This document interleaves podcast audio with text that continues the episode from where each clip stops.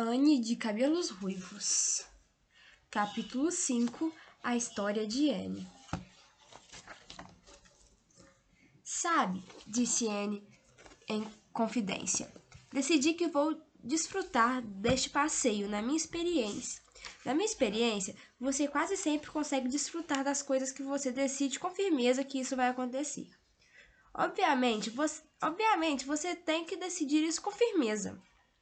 Não vou pensar em voltar para o orfanato enquanto estivermos nessa viagem de carroça. Vou pensar no passeio. Oh, olhe, tem uma pequena roça selvagem precoce nascendo. Não é adorável? A senhora não acha que ela deve estar contente por ser uma rosa? Não seria bom se as rosas pudessem falar?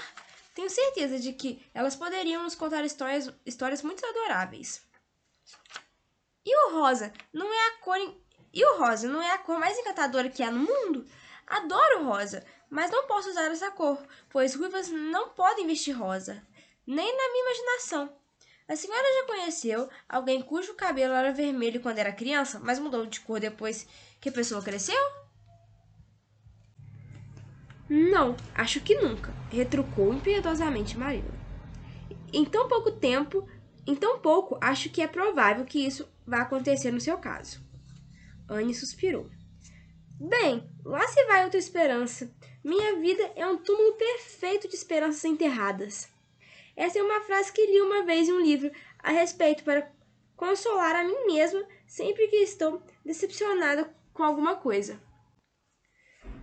Não consigo ver aonde vem o consolo, respondeu Maria.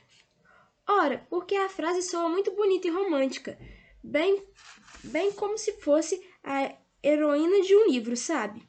Tenho muito carinho pelas coisas românticas. E um túmulo, de respeito, um túmulo repleto de esperanças enterradas é uma das coisas mais românticas que se pode imaginar, não é? Fico muito feliz de ter um. Hoje vamos cruzar os, o Lago das Águas Cintilantes? Não vamos passar pelo Lago dos Berry, se, se é isso que quer dizer, com o Lago das Águas Cintilantes. Vamos pela Estrada da Orla. Estrada da Orla soa bonito, disse Anne, com os olhos sonhadores. Ela é tão, ela é tão bonita quanto soa? Assim que a senhora disse Estrada da Orla, eu visualizei mentalmente num instante. É o, e o Whitney Sanders? Também é um nome bonito, mas não gosto dele tanto quanto de Avonlea. Avonlea é um nome adorável, simplesmente soa como música. A, a que distância fica Whit Sanders daqui? A oito quilômetros a 8 quilômetros. E como você evidentemente está decidida a ficar falando, é melhor falar alguma coisa útil e me contar o que sabe sobre si mesma. Oh, não vale a pena contar histórias. Não vale a pena contar o que sei sobre mim mesma, na verdade, disse Anne, ansiosamente.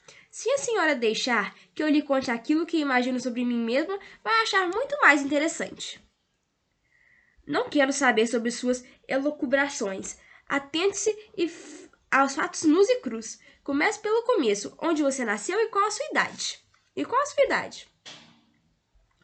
Completei 11, an Completei 11 anos no março passado, respondeu Anne, resignando-se com um pequeno suspiro a contar os fatos crus e nus, é, nus e crus. Eu nasci em Bolingbrook, na Nova Escócia. O nome do meu pai era Walter Shirley e ele era professor do ginásio de Bolingbroke. O nome da minha mãe era Berta Shirley. Ber Berta Shirley. Walter, Walter e Berta não são nomes adoráveis. Fico feliz que meus pais tinham nomes bonitos. Não seria uma desgraça de verdade ter um pai chamado Jedian, não é? Jadian, não é mesmo? Acho que o nome das pessoas não importa, contanto que elas se portem bem. Replicou Marília, sentindo-se insta... in... sentindo-se instada a, inclu... a incluca uma boa e difícil dose de moralidade. Bem, não estou certa. Anne pareceu pensativa. Certa, certa vez li um livro que, se as rosas tivessem outro nome, ainda assim teriam o mesmo perfume, mas nunca consegui acreditar nisso. Não acredito que a rosa seria tão agradável se fosse chamada de cardo ou de repolho de gambá. Presumo que meu pai poderia ter sido um homem bom, mesmo que se chamasse Gideon. Mas tenho certeza que isso, seria um que isso teria sido um tormento. Bem, minha mãe também era professora no ginásio, mas deixou de lesionar quando se casou com meu pai, é claro. O marido já era responsabilidade bastante. A senhora Thomas disse que eles eram como dois bebês e, e tão pobres quanto camundongos de igreja. Eles foram morar em uma casa amarela minúscula em Bolingbrook e jamais ia, jamais ia àquela casa, mas já imaginei milhares de vezes. Acho que ela deve ter sido madrizelmente deve ter tido madresilvas no parapeito da janela da sala de estar, lilás no jardim e lírios do vale logo depois passando o portão. Sim, e cortinas musselina em todas, em todas as janelas. Cortinas de musselina dão a uma casa um certo ar de. um certo ar. Eu nasci naquela casa. A senhora Thomas disse que eu era um bebê, o bebê mais feio que ela já vira, que eu era muito mirrada e pequena e não tinha nada além de olhos, mas que minha, mas que minha mãe me achava perfeitamente linda. Eu imaginaria que uma mãe saberia julgar melhor do que uma mulher pobre que vinha para a nossa casa limpar, não é mesmo? Mas fico contente por ela de algum modo ficar satisfeita comigo. Eu ficaria muito triste se pensasse que era uma decepção para ela. Porque ela não viveu por muito tempo depois disso, sabe? Ela morreu de uma febre quando tinha apenas quando eu tinha apenas três meses. Eu de fato gostaria que ela tivesse sobrevivido por tempo bastante para que eu pudesse me lembrar de tê-la chamado de mãe. Acho que seria agradável demais dizer mãe, a senhora não acha? E papai morreu quatro dias depois, também de febre. Isso fez de mim uma órfã. E as pessoas ficam desesperadas, se... segundo di... disse. E as pessoas ficaram desesperadas, segundo disse a senhora Thomas, sem saber o que fazer comigo, sem saber o que fazer comigo. Sabe, nem mesmo naquela época havia alguém que me quisesse. Essa parece ser a minha sina. Tanto papai quanto mamãe tinham vindo de lugares muito distantes, e era bem sabido por todos que nenhum dos, dos dois tinha parentes vivos. Por fim, a senhora Thomas disse que me acolheria, apesar de ser pobre e ter um marido érbio. Ela me amamentou com mamadeiras e não com leite, de, e não com leite materno. A senhorita sabe que existe alguma coisa em relação às pessoas que foram amamentadas assim, que as torna melhor do que outras pessoas? porque sempre que eu fazia algo de errado, a senhorita Thomas perguntava, e, em tom de reprimenda. Como eu conseguia ser uma menina tão mal comportada se eu tinha sido amamentada com mamadeiras? O senhor e a senhora Thomas mu se mudaram de Bolingbrook para Maldivas e eu morei com eles até, até oito anos de idade. Eu ajudava a cuidar dos filhos de, dos Thomas. Havia quatro mais novos do que eu. Posso dizer que eles davam trabalho. Depois do senhor depois, o Sr. Thomas foi morto quando caiu embaixo de um trem, e a mãe dele se ofereceu para dar abrigo à Sra. Thomas e aos filhos delas, mas não me queria. A Sra. Thomas ficou desesperada, segundo ela mesma, sem saber o que fazer, sem saber o que fazer comigo. Então a Sra. Ramont que vivia no rio acima, desceu e disse que me acolheria, visto que eu era boa cuidando de crianças. E fui morar no rio acima, com ela e uma pequena clareira, em meio a troncos cortados de árvores. Aquele lugar era muito solitário. Estou certa de que jamais teria conseguido morar ali se não tivesse uma imaginação. O Sr. Hammond trabalhava em uma serralheria ali perto, e a Sra. Hammond tinha oito filhos. Ela teve três, ela teve três gêmeos três vezes. Gosto de bebês com moderação, mas gêmeos três vezes seguidas é demais. Falei isso com muita firmeza para a senhora Holland quando o primeiro par nasceu, e costumava ficar cansada demais para carregá-los. Morei rio acima com a senhora Holland por mais de dois anos. Então o senhor Holland morreu e a senhora Holland deixou de cuidar da casa. Ela separou os filhos, deixando-os com parentes variados, e foi para os Estados Unidos. Tive de ir para um orfanato em Hopton, pois ninguém ficar, queria ficar comigo. Eles tampouco me queriam no orfanato, disseram que jamais estavam que já estavam com lotação esgotada, mas tiveram que ficar comigo. E passei quatro meses lá, até que a senhora Spencer veio. Ele terminou de falar, com um suspiro, mas de alívio dessa vez. Ela evidentemente não gostava de falar sobre suas experiências em um mundo que não queria. Você chegou a frequentar alguma escola? Indagou Marília, fazendo a égua Lazão descer a estrada da orla. Pouco, fre...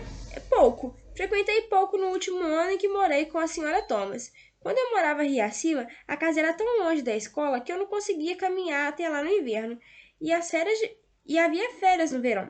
Portanto, eu só conseguia ir na escola na primavera e no outono. Mas é claro que frequentei a escola. Mas é claro que frequentei a escola quando estava no orfanato.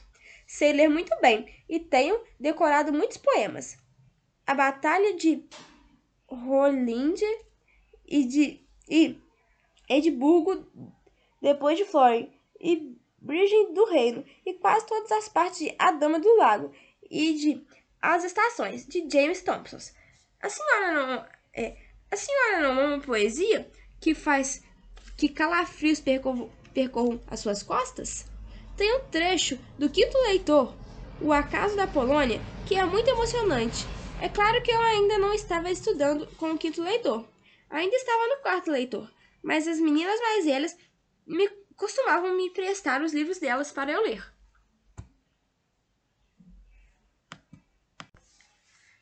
Essas mulheres a senhora Thomas e a senhora Holt lhe tratavam bem? Perguntou Marília, olhando para Anne com o canto de olho. Ah, gaguejou Anne.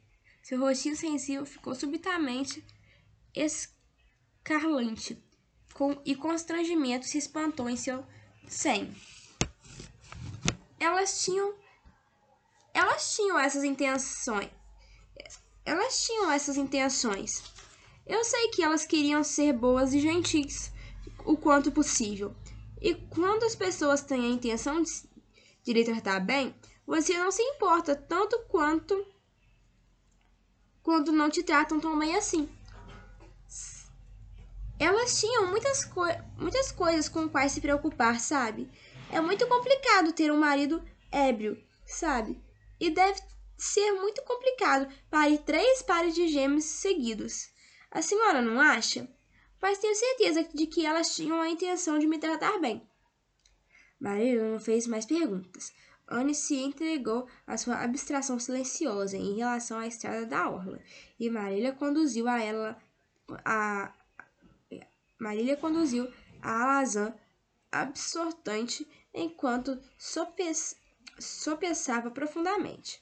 Seu coração começava a se encher de pena pela criança, que vida de que vida de privações e sem amor ela tinha vivido, em uma vida de trabalho duro, pobreza e abandono. Pois Marília era perspicaz o bastante para ler nas entrelinhas a história da Anne e adivinhar a verdade.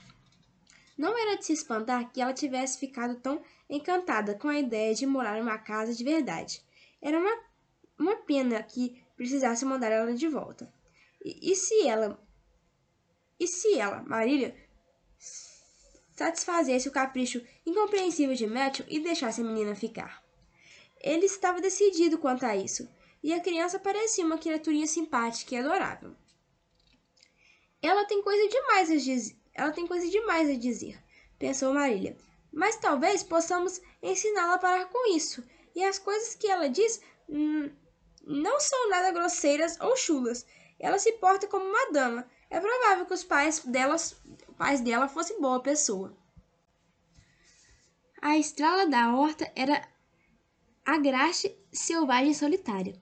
Do lado direito, abetos mirrados, com seu espírito nada adequados pelo longo dos anos de luta contra o vento do Golfo, cresciam aos montes. À queda ficava, à esquerda ficavam os desfilareiros íngremes de arenito vermelho, tão próximo à beira da estrada que os certos trechos de uma égua menos estável do que a Lazan poderia ter testado os nervos das pessoas que vinham atrás dela. Ao pé dos desfiladeiros havia montes de pedras desgastadas pelas ondas do mar, ou ângulos de areia cobertas por seixos, como se fossem joias do oceano. Mais além, mais além ficava o mar bruxa, bruxuleante e azul, e sobre ele voavam gaivotas, com suas áluas brilhando prateadas aos, à luz do sol. O mar não é maravilhoso? comentou ele, saindo de um período de longo silêncio em que ficou com os olhos arregalados. Certa vez, quando eu morava em Maryville, o Sr. Thomas alugou uma carroça expressa e nos levou para passar o dia no litoral, a mais de 15 quilômetros dali. Desfrutei de cada momento daquele dia, mesmo que eu tenha tido de ficar cuidando das crianças o tempo todo. Durante anos, revivi esse momento em sonhos felizes, mas este litoral é mais bonito do que o que do que o de Mar. Essas gaivotas não são esplêndidas? A senhora gosta, gostaria de ser uma gaivota? Acho que eu gostaria. Quero dizer, se eu não pudesse ser uma menina, se eu não pudesse ser uma menina, a senhora não acha que seria bom poder acordar com a aurora e voar sobre a água depois para longe? O dia todo, em meio a esse azul adorável, e depois à noite voar de volta para o ninho? Oh, consigo imaginando fazendo exatamente isso. Que casa grande é, que casa grande é aquela ali na frente? Por favor. É o hotel de Windsand. É administrado pelo Sr. Kirk, mas, mas a temporada ainda não começou. Muitos americanos vêm para cá passar o verão. Eles acham que esse é o litoral ideal. Receava que fosse a casa da Sra. Spencer, disse Anne com pensar. Não quero chegar lá. De algum modo, vai parecer que é o fim de tudo.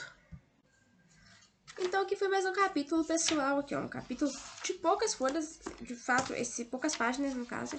Esse capítulo aqui ele foi bem pequenininho, mas estamos andando no livro, não estamos tipo na metade, ainda estamos hum, vamos ver aqui, em quantos por cento do livro já lemos, um momentinho. Ainda estamos em torno de 15% do livro.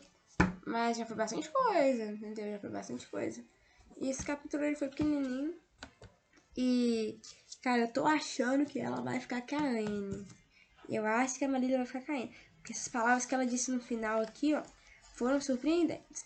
Mas vamos lá. É, uma frase que eu gostei desse capítulo aqui foi o Minha vida é um túmulo perfeito de esperanças enterradas. Eu achei algo muito forte, algo muito pesado, mas ao mesmo tempo, igual a ele falou, é, talvez com uma palavra de esperança. Não sei, não sei, não sei se consigo imaginar isso. E aqui a gente viu que ela citou alguns poemas. Eu não cheguei a marcar essa parte, mas eu queria falar com vocês que eu procurei na internet e vi que tem um livro com compilados de poemas que é citado nesse livro aqui.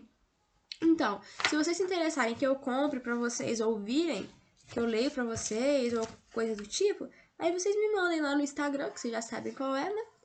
E aí, na mesma hora que o primeiro que mandar lá, eu compro e já venho e trago para vocês esses poemas, que parecem ser de fato muito interessantes.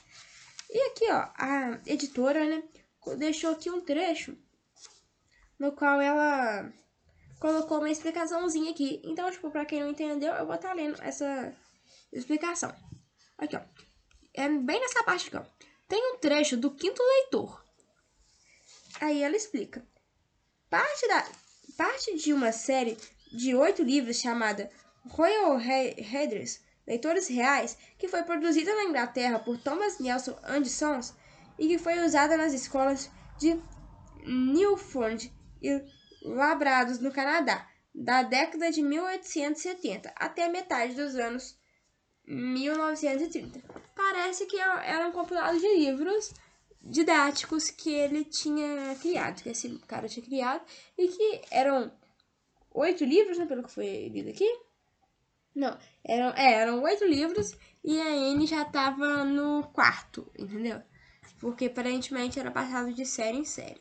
Esta é a questão aqui.